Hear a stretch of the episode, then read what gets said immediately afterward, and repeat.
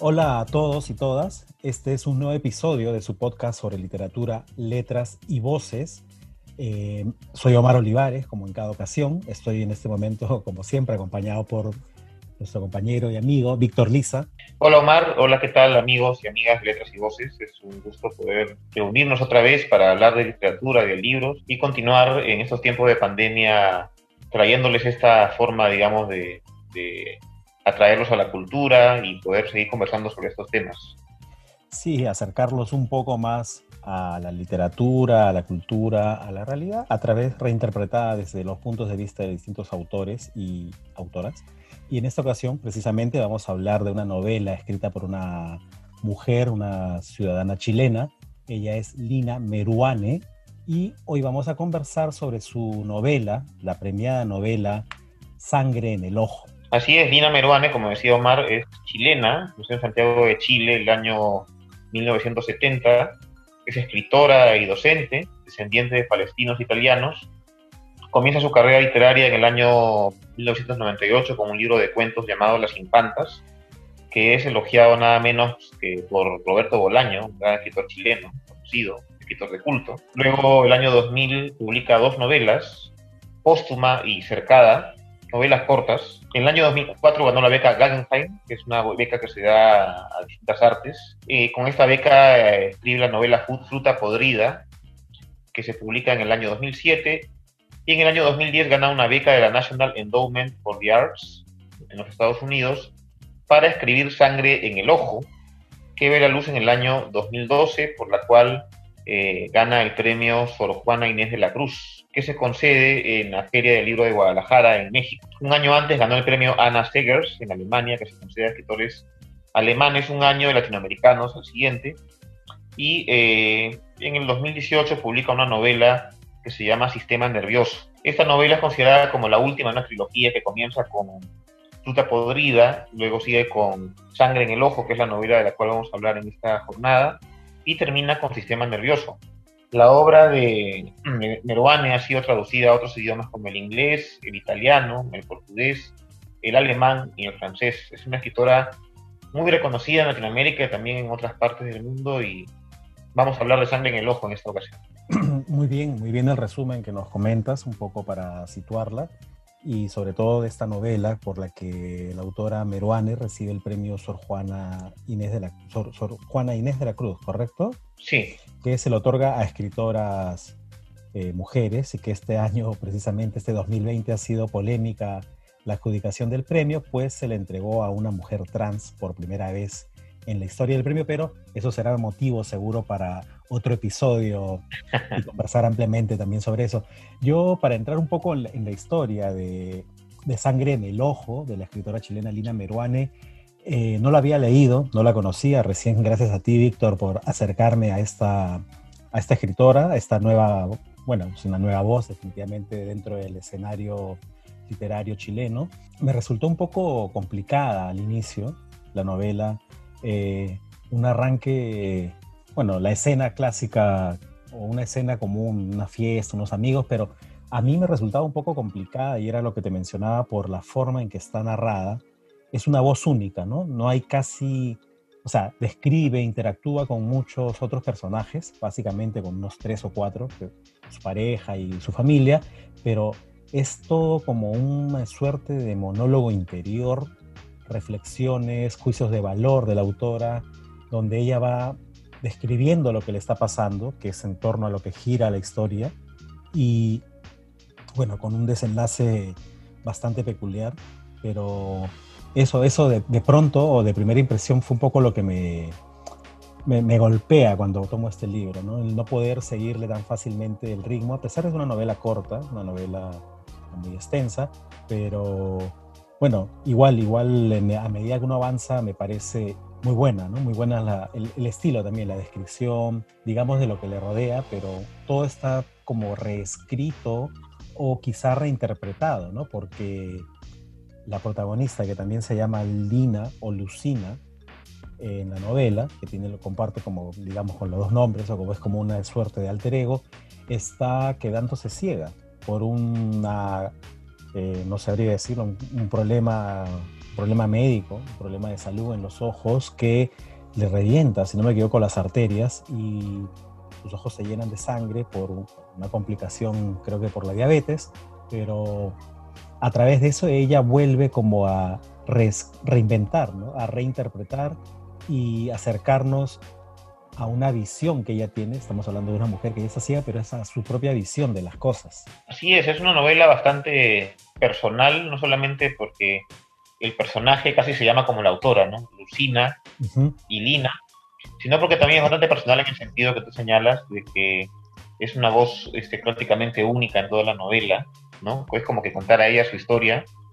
Lo hace de una manera bastante compleja, bastante este, digamos, fuera, digamos, de los cánones en los cuales uno puede leer una novela, y más tratándose de una novela corta, pero logra eh, atrapar en algunos momentos, y creo que en la mayor parte, al, lector, a involucrarlo un poco en, en, su problemática, ¿no? que es ese tema de la, de la ceguera.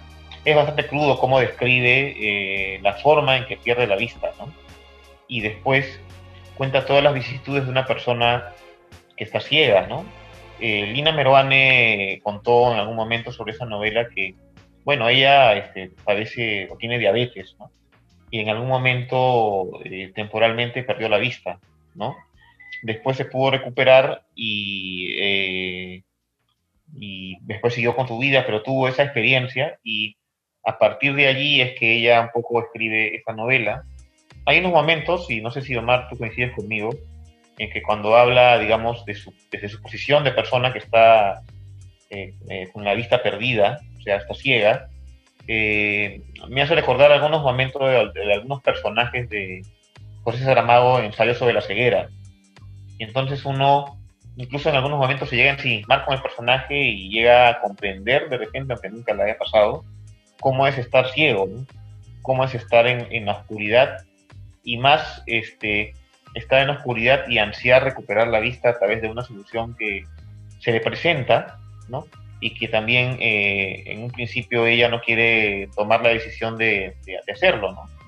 ¿no? Intenta eh, tomar otras alternativas, pero finalmente este, regresa para Nueva York, me parece, busca cómo, cómo resolver el tema de la ceguera, ¿no? Eh, sí, mira, algo, quizá un paréntesis, particularmente al, momento de leer la novela, yo no sabía que este era un, una parte autobiográfica quizá, ¿no? O ese episodio quizá novelado para, para, para, como, para contarlo de otra de una manera, de su perspectiva, pero lo que quería decir es que a las personas que hemos padecido en algún momento de nuestra vida el haber perdido la vista, que en particular me pasó a mí, estuve creo que unos 15 a 20 días sin poder ver por una complicación de una conjuntivitis, eh, entiendes muchas cosas de la que ella dice por cómo empiezas a analizar las cosas. O sea, en la situación en la que se encuentra el personaje, y esto también a lo que tú señalas, ¿no? En el caso de la novela de Saramago, las personas se quedan ciegas de golpe, ¿no? No es que vengan en un proceso degenerativo ni nada parecido, ciegos de golpe y no quieren quizás asumir su categoría de invidentes, ¿no? Entonces no los ves aprendiendo a vivir en un mundo que ya no es para ellos, que ya no es un mundo visual, porque en el, en el caso, por ejemplo, haciendo este paralelo con la novela de Saramago, ellos se basan en una de las personas ¿no? que los acompaña, que aún tiene la visión.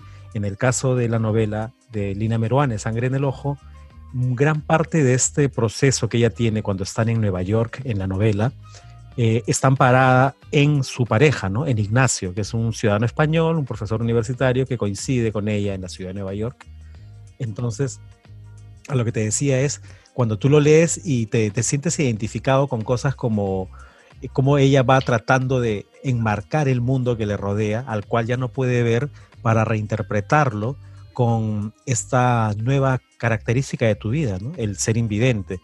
Entonces, este, sí, a mí me parece o sea, como te digo, no, no sabía que ella había padecido por ello, por eso quizá también este grado de poder eh, concentrar la empatía del lector inmediatamente, del lector sobre todo que ha padecido o que quizá tienes un pariente, un familiar eh, que tiene este, esta complicación.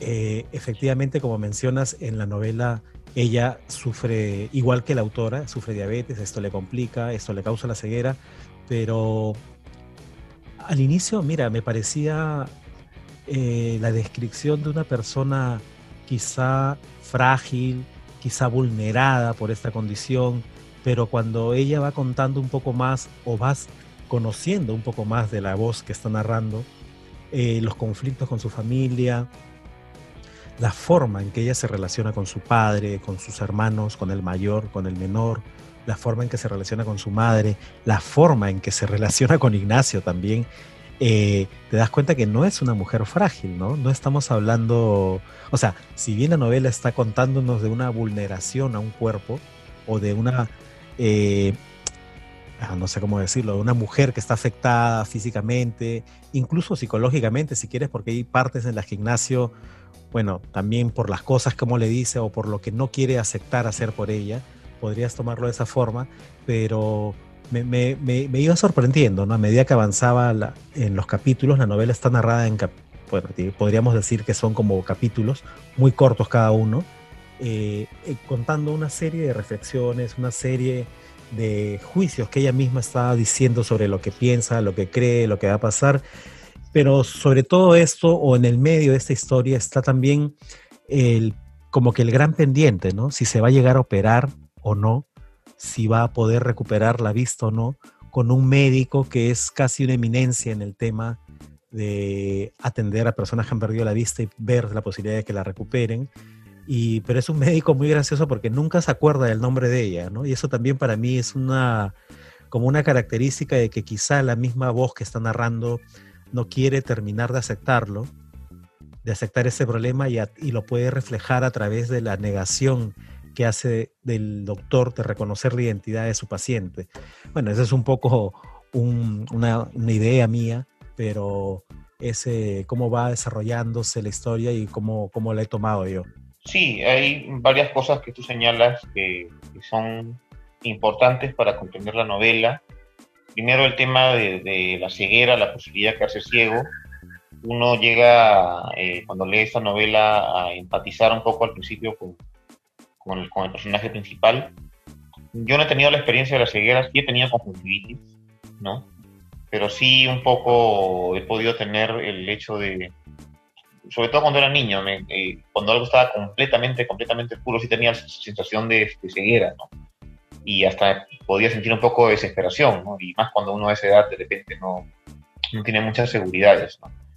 Eh, y al principio, eh, como dice Omar, Lina parece muy frágil, ¿no? no solamente por la cuestión de la ceguera, sino también por la cuestión de no saber qué hacer, de sentirse un poco desamparada, y comienza eh, en un principio a apoyarse en Ignacio, ¿no? que es el novio español, también un profesor universitario, ¿no?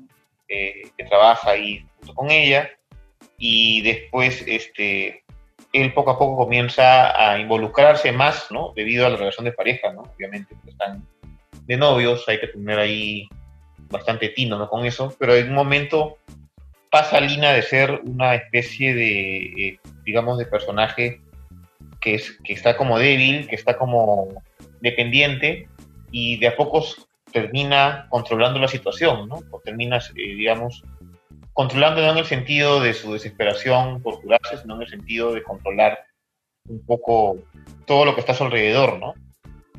Incluso a su propio, su propio novio, ¿no? Entonces tiene un poco esa cosa y, termina ella tomando las decisiones que a ella le parecen, ¿no? ¿no? La familia le recomienda cuando ella regresa a Chile, según muestra la novela, este, y los padres de ella le recomiendan un médico, pero ella finalmente decide tratarse en donde vivía, en Nueva York, Estados Unidos, y, termina controlando ella, ¿no? A pesar, digamos, de esa, de esa dificultad, ¿no? Que posiblemente debe ser muy frustrante para cualquier persona, creo, porque el sentido de la vista es, es el, creo que el que te da la mayor posibilidad de hacer todo. Si tú no ves algo, pues es difícil que tú hagas, ¿no? Para comer, para ir a la calle, para caminar, para este, un montón de cosas, en realidad la vista es clave, es muy clave para hacer muchas actividades y perder la vista es perder todas esas facultades de hacer cosas sin, digamos, eh, no decir que, no sirvan de nada los otros sentidos que tiene el ser humano, ¿no? Sino que este, eh, de alguna manera es clave el sentido de la vista, ¿no? Y ella logra, pese a eso, ese tipo de control, ¿no? A mí me llama mucho la atención eso, ¿no? Porque normalmente una persona que está en esa situación sí tiene mucha dependencia. Y, en principio, yo hacía este paralelo con lo de Saramago, porque precisamente en la novela de Saramago las personas que se quedan ciegas son dependientes hasta el final. Hasta el final dependen de la mujer del médico. Y para volver a la novela, porque estamos hablando de la novela de Saramago, más bien aquí ella comienza en ese rol, pero termina eh, haciéndose cargo, controlando toda la situación, más allá de si, de si recupera la vista o no, ¿no? O sea, creo que ella logra hacer que ese personaje evolucione, ¿no? A través de toda la novela, de esa manera. Sí, porque, por ejemplo, hay un detalle para mí, o sea, es como que a la mitad del libro, bueno, digamos, en la, en la primera etapa del libro, están en Nueva York con su novio y deciden, luego de tener este diagnóstico de esta eminencia, que es un doctor ruso que está en Nueva York, eh, deciden esperar, ¿no? Para ver cómo evoluciona y ver si es posible operarlo. Y en este trance de esperar, eh, eh, Lina, el personaje, o Lucina, que también es su otro nombre, que ella misma lo dice, viaja a Santiago, a Santiago de Chile para reencontrarse con su familia. Y, si no me equivoco, Ignacio está viajando también a Argentina y luego se van a encontrar para volver juntos a, Nueva York. Sin embargo, eh, Lina termina persuadiendo, convenciendo, eh, obligando quizá a Ignacio a instalarse en, es lo que, es lo que me, parece, y se instalan en Chile, ¿no? entonces lo obliga de alguna forma a adoptar eh, quizá algo que él no tenía planeado, ¿no? Quizá eh, costumbres, culturas, lo, insertan completamente en su mundo y es, como tú dices, Víctor, ahora es ella la que tiene el control, ¿no? A pesar de ser una persona invidente, de, a pesar de estar en una condición, como ella misma a veces eh, puede parecerse o interpretarse de, de, acuerdo a las cosas que dice, porque si bien tiene el control de muchas cosas, si bien no se describe como vulnerable, siempre que sale o siempre que va a la calle, ella tiene que llevarla a alguien, ¿no? Depende en ese aspecto, pero eh, la voz que narra no lo dice, ¿no? La voz que narra no te hace sentir que ella es una persona vulnerable ni dependiente, es como que el resto de las personas están allí para atenderla, para cumplir lo que ella desea. Y todo eso está encarnado principalmente en Ignacio y bueno, en, cierta medida te das cuenta en la relación que tiene con el padre también. ¿no? El padre es un médico, pero cómo describe eh, la narradora, la relación que tiene el padre con la madre, te va pintando un poco quizá por qué o cómo es que Lina también tiene la relación con Ignacio, ¿no? Y esto que tú señalas de la no dependencia, a diferencia de los personajes de Ensayo sobre la ceguera, es una característica, creo yo, de el empoderamiento o el poder que tiene Lina sobre su condición, ¿no? Porque a medida que ella a medida que tú vas avanzando en la, en la novela, a medida que vas avanzando en los capítulos, no encuentras eh, un lamento por la situación. O sea, ella no está, claro, no está satisfecha por estar ciega, pero tampoco se lamenta, tampoco maldice la condición, no está llorando, simplemente está con rabia, simplemente está amarga de lo que le ha pasado, está amarga de que esa vena pendiente de estallar lo llegó a estallar y la ha sumido en un y lo dice de una forma muy peculiar, en un rojo que se torna negro, creo que es la frase que ella utiliza, no lo recuerdo ahorita, pero bueno, es un poco eso, ¿no? Entonces, avanzas en la novela y sigues viendo, ¿no? Sigues viendo esa característica de cómo ella va al final siendo no una mujer débil para nada, sino la que va tejiendo o manejando los hilos de las demás personas, de su familia, de su pareja, y de su propio destino. Entonces, porque el gran dilema, en, o uno de los dilemas que hay en la novela es si se opera o no se opera. Y si se va a operar, ¿lo va a hacer con un médico en Chile o lo va a hacer con un médico en Nueva York? Ella ya tuvo, ella desde que empieza la novela ya tiene una decisión, a pesar de que su familia le insiste, le ruega, le pide, ella no va a hacerle caso a nadie y lo va a dejar, lo deja muy claro en, la, en la forma en que está narrado. Sí, yo creo lo, mismo. Eh, ella logra, digamos, a partir de una situación en la cual está dependiente y que todos concentran sus energías en ella, ella creo que a partir de eso es que logra como tú decías, empoderarse y tomar el control, de alguna forma, de toda la situación, sin que, claro, digamos, esté feliz o contenta porque esté este, ciega, ¿no? Sino que más bien esa situación al mismo tiempo, sumando, digamos, la dependencia que al final genera nosotros y la situación hace que ella al final termine siendo como de pasar de víctima a una especie de victimaria, ¿no? O sea, a, manipular un poco, a controlar algunas situaciones, a decidir como ella lo ha pensado, no, no hacerle caso a los padres, por ejemplo, prefiere hacer lo que ella quiere, le cambia los planes al novio, el novio yo creo que no dudo en toda la historia de que quiere a su novia, y más aún una situación en la que está, está dispuesto a estar con ella, pero también el novio tiene por ahí algunos planes que resolver, algunos temas que resolver, este, y claro, para seguir con ella de todas maneras, no, es que la vaya a abandonar. Sin embargo, ella logra torcer incluso la capacidad del novio, de Ignacio, de, tomar sus decisiones, incluso, ¿no? Y entonces ella es la que al final termina siendo como el centro de la novela, el centro, claro que es el personaje principal, pero el centro en el sentido como una evolución del personaje, como lo que decía antes, eh, de pasar de una situación muy complicada a terminar imponiéndose sobre todos, aún, digamos, a costa de repente de su propia, digamos, pérdida definitiva, ¿no?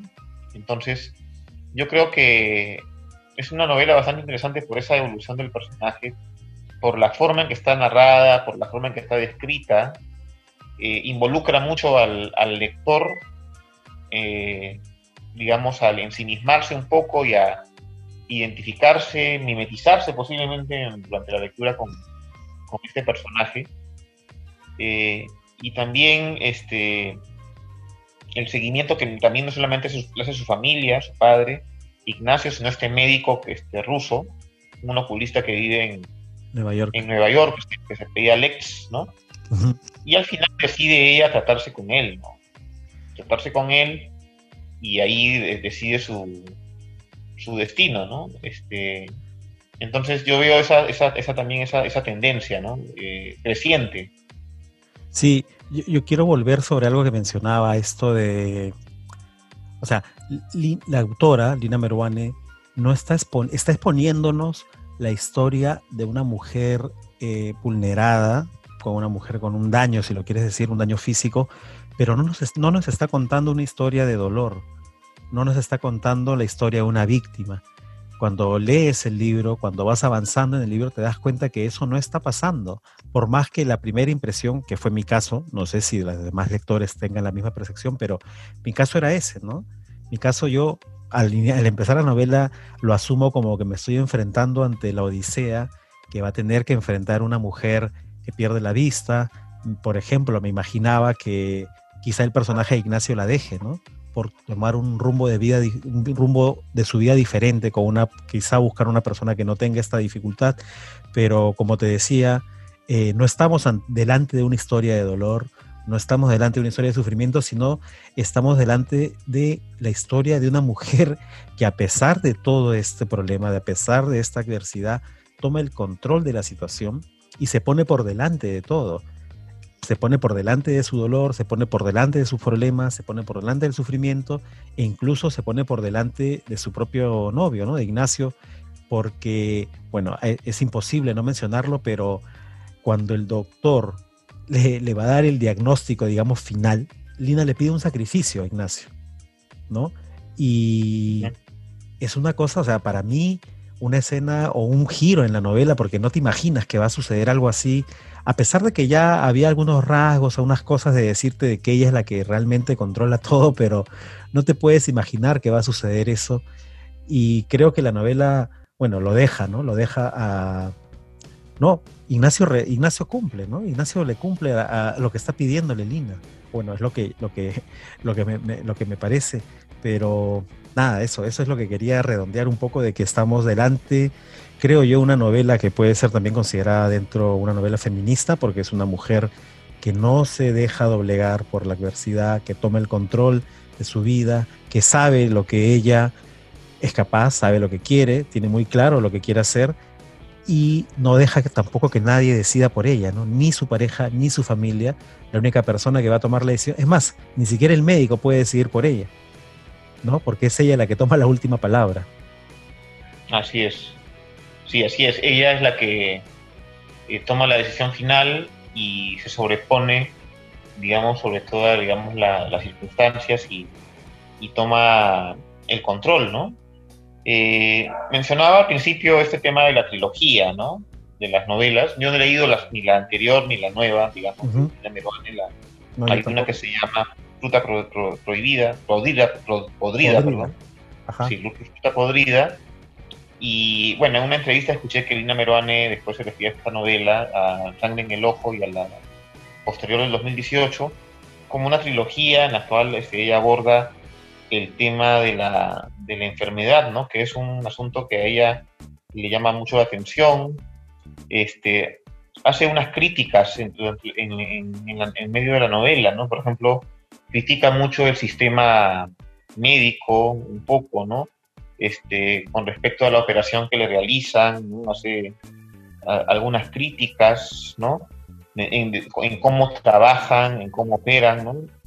Este, también eh, la distancia que a veces para ella tenían los médicos, ¿no? en el sentido de que ella consideraba que había como una falta de empatía, eh, que eran un poco este, arrogantes ¿no? para ella. Y creo que ella se revela ante esas situaciones, parece, ese tipo de situaciones, y responde por eso de esa, de esa manera, ¿no? No quiere tampoco un control sobre su vida con respecto a algunas actividades que los médicos recomiendan, ¿no? porque claro, cuando uno está enfermo de cualquier cosa va al médico y el médico te dice cosas y bueno, hay gente que por su bien acata, ¿no? Acata porque quiere curarse, no, quiere padecer la enfermedad, quiere recuperarse. Pero hay gente que más bien con eso lo toma como un control, ¿no? Como una especie, digamos, de, de corsé, de coraza y no les gusta, ¿no? Y creo que eso es lo que pasa con, con Lina, con Lina Meruane, la, la protagonista, ¿no? A veces no sé si hablamos de la Lina Meruane real, la, novelista, o la, o la Lina Meruane, la, la, protagonista de la, novela, de la novela, que parece que se mimetizaran por momentos, pero es un poco como que también se revela ante eso, ¿no? Como una especie, no sé si es una crítica social eso, ¿no? O sea, no, no podría precisarlo de esa manera, pero sí, por lo menos podría decir que es una rebeldía del personaje también ante ese tipo de situación. Eh, sí, bueno, solo recapitular, estamos, este es un nuevo episodio de Letras y Voces, estamos conversando sobre la novela de la autora chilena Lina Meruane, la novela se llama Sangre en el Ojo, y dos comentarios más que quería agregar. Uno, eh, como decía, la novela está escrita eh, como parte de, podría decirse, monólogos, porque hay muy, muy pocos diálogos que están insertos dentro de los párrafos, no hay una estructura que suele ser la, común, digamos, ¿no? de línea, lineal para los diálogos, sino que ella misma como que te está contando lo que le dicen las demás personas.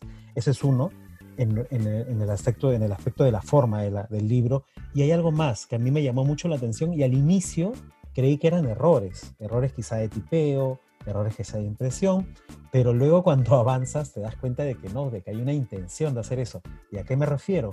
A que hay oraciones que están simplemente cortadas, de golpe están como interrumpidas o como que parece que no terminasen o que alguien se olvidó de ponerle una palabra, quizá incluso te das cuenta que la, oración puede continuar, pero cuando vas leyendo te das cuenta de que es una intención, ¿no? Es una intención de la autora de quizá con esto transmitirte algo, ¿no? Transmitirte un, no sé, una fractura en el pensamiento o quizá también puede ser este, para usado para describir un momento que es muy crucial, un momento que es muy difícil en el que está pasando la, voz que narra. Y luego, bueno, cuando tienes el completo ya del texto entero leído, te das cuenta de que efectivamente no hay un error, no hay ningún error, en realidad está hecho, escrito de una forma genial para mí. Al comienzo, como digo, me pareció un poco difícil de, leerla, un poco difícil de, avanzar en, en, esta novela de Lina Meruane, pero terminas el texto y tienes que reconocerlo de que está escrita de una forma muy buena, magistralmente me parece a mí. Tú me decías algo, ¿no? Es una gran novela, me dijiste, si no me equivoco, cuando estábamos conversando sobre qué novela dialogar. Y yo a medida que avanzaba decía, es buena, sí, sí, pero no tanto, pero al final te, creo, te doy la razón, ¿no? Es una gran novela. Estamos, creo yo, delante de una voz muy poderosa, una voz narrativa muy potente. No he visto mucho de la narrativa contemporánea chilena, no, no, la verdad que no las conozco, pero creo que ella es una voz de vanguardia, me parece. Además, eh, ha sido destacada con varios premios, con varias becas, entonces hay un reconocimiento de parte, al menos del mundo literario, para, para esta voz potente de Lina Meruane y eh, precisamente del libro que estamos mencionando de Sangre en el Ojo. Y el segundo punto que te quería decir es que no lo sé y es un tema que quizá pues, se puede indagar o consultarle seguro en el momento a la autora, porque hay una frase, ¿no? De te quedaste con la sangre en el ojo, te dicen. Para decirte que te quedaste con, con rabia, como dolido o resentido. Eh, no sé si se suele usar comúnmente en toda Latinoamérica, pero a lo menos acá puede ser una frase que se puede decir, no te dejaron con la sangre en el ojo. Entonces quizá también hay una intención de la autora desde el título, la verdad es que no lo sé, es una es un, un libre albedrío que me tomo, una licencia que me tomo de querer interpretarlo de esa forma, pero al final la literatura es eso, ¿no? De que el lector pueda darle la interpretación y lectura que considere de acuerdo a su historia.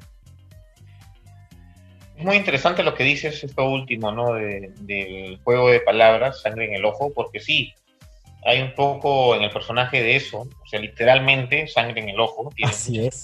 Por la, la, rotura del globo ocular. Ajá. También está el tema de la sangre del ojo. También como tú, no sé si en todos los países de América Latina se usa esta expresión, pero sí da a entender un poco que es como que te quedaste un poco picón, ¿no? te quedaste con las ganas. Eh, con las ganas. rabia, ¿no? Te dejaron, no pudiste responder, no pudiste responder un ataque, una cosa así. Creo yo que es lo común del uso de esta frase. De acuerdo, de acuerdo. Eh, sí, sigue, sigue, por favor. Sí, y lo otro que decía, sí, tiene una voz propia, me parece, tiene un estilo propio. También cuando leí esta novela y ahora que la he vuelto a leer, eh, compruebo que sí es una gran novela y que al principio puede ser un poco complicado porque posiblemente estamos acostumbrados a leer eh, de una manera las novelas, ¿no? Hay mucha costumbre me hace acordar a Antonio Lobo Antunes, un escritor portugués que también tiene un estilo así bien complicado para leer, pero cuando también uno termina de leer sus novelas, también uno termina concluyendo que es un gran escritor. Entonces creo que en Golina Meruane pasa eso y creo que es una de las escritoras chilenas más destacadas de este tiempo. Eh, hay una generación de escritoras que surgieron con Alejandra Costamaña, por ejemplo, Nona Fernández. Alejandra Costamaña sí he podido leerla un poco más, que sí digamos, en estos años están destacando y, me parece excelente, ¿no? Que Chile, que es un país que no sé si es un, lugar común, eh, siempre ha destacado más por la poesía, ¿no? Este, la bueno, tiene, dos premios Nobel en poetas, ¿no? sí, ¿no? Pero vemos que tienen otra tradición de escritores. Claro, antes estaba José Donoso por ahí, el obsceno pájaro de la noche. Pero este, creo que Lina Meruana inaugura una etapa importante en la literatura chilena y latinoamericana. ¿Por qué no decir mundial? Porque, como dije al principio, tiene traducciones en otros idiomas. Eh, sí, mira, yo totalmente de acuerdo con lo que dices y además ella también tiene algo más, creo yo, rompe completamente con, digamos, los referentes, ¿no? A lo menos los referentes a nivel de Hispanoamérica para Chile, que para, para mi interpretación serían Isabel Allende, quizá Donoso, como tú dices, más viniendo más hacia hoy Alberto Fuguet también, que está muy bien posicionado, está muy bien eh, con críticas muy positivas. Y en el estilo, ¿no? O sea, este es un estilo totalmente diferente, un estilo de narrar totalmente distinto a lo que podrías encontrar hacia atrás, incluso de Roberto Bolaños, ¿no? Eh, no es para nada, eh, no vamos a decir que está influido por ninguno de sus escritores o que trata de imitarlos, nada. Si quieres verlo, es una deconstrucción absoluta o, mejor dicho, es la creación de una nueva voz, ¿no? Una voz muy firme, una voz potente que tiene muchas cosas que decir. Me he quedado con muchas ganas de leer cuando me enteré efectivamente que este libro es parte de una trilogía. Eh, vamos a tratar, no sé, a lo menos, bueno, nosotros nos encontramos en Lima, no sé si en Lima se podrá encontrar su obra, pero siempre hay algún amigo viajero que seguro podrá traernos algún libro, alguno de los otros libros. Pero eh, bueno, no, no me quiero extender más, estamos ya pasándonos un poco del tiempo habitual que solemos grabar. Es una novela para mí eh, recomendada, he sido grato descubrir esta nueva voz, es una, es una escritora joven, ¿no? está pasando los 40 años, si no me equivoco actualmente. Eh, eso tiene un final con un giro que la verdad no lo vi venir, totalmente me sacó, me sacó de, cuadro cuando vamos a adelantarlo un poco sin contarlo, pero el médico le dice que, no le, que lo que necesita es un trasplante de ojo y que no le puede trasplantar porque los muertos no donan los ojos, ¿no? Y la familia tampoco, porque ahí hay un poco una figura quizá, ¿no? Esto de que los ojos son el reflejo del alma, ¿no? Entonces quizá nadie quiere que su familia o, que la persona que ha fallecido pierda ese retrato del alma y ella le dice algo, ¿no? ella le dice, doctor, no se preocupe, yo mañana vengo con un, con un, ojo nuevo y ahí va a pasar algo que bueno, eso sí creo que hay que dejarlo a los lectores para que descubran qué es, pero ese algo que sucede para mí termina de transformar toda la novela y al personaje en una mujer para nada frágil y para nada que es una historia de dolor ni que esté sufriendo nada. Ese es mi comentario, esa es mi apreciación. Víctor, te dejo a ti para que cierres. Yo me despido hasta esta ocasión. Es, como les mencionaba, es un episodio más de Letras y Voces. Estamos conversando sobre la novela Sangre en el Ojo de la escritora chilena Lina Meruane. Sí, así es. Ha sido muy interesante poder comentar esta novela. Le invitamos a, a que puedan conseguirla con la editorial Caja Negra, que es la que para aquí en Perú distribuye esta novela para Perú. Así que la pueden buscar en Facebook y aquí contactarse para conseguirlo. Por mi parte, eh, muy agradecido de poder compartir con ustedes este tipo de conversaciones sobre literatura y nos encontraremos en una próxima ocasión. Bueno, muchas gracias a todos. Hasta un próximo episodio de Letras y Voces.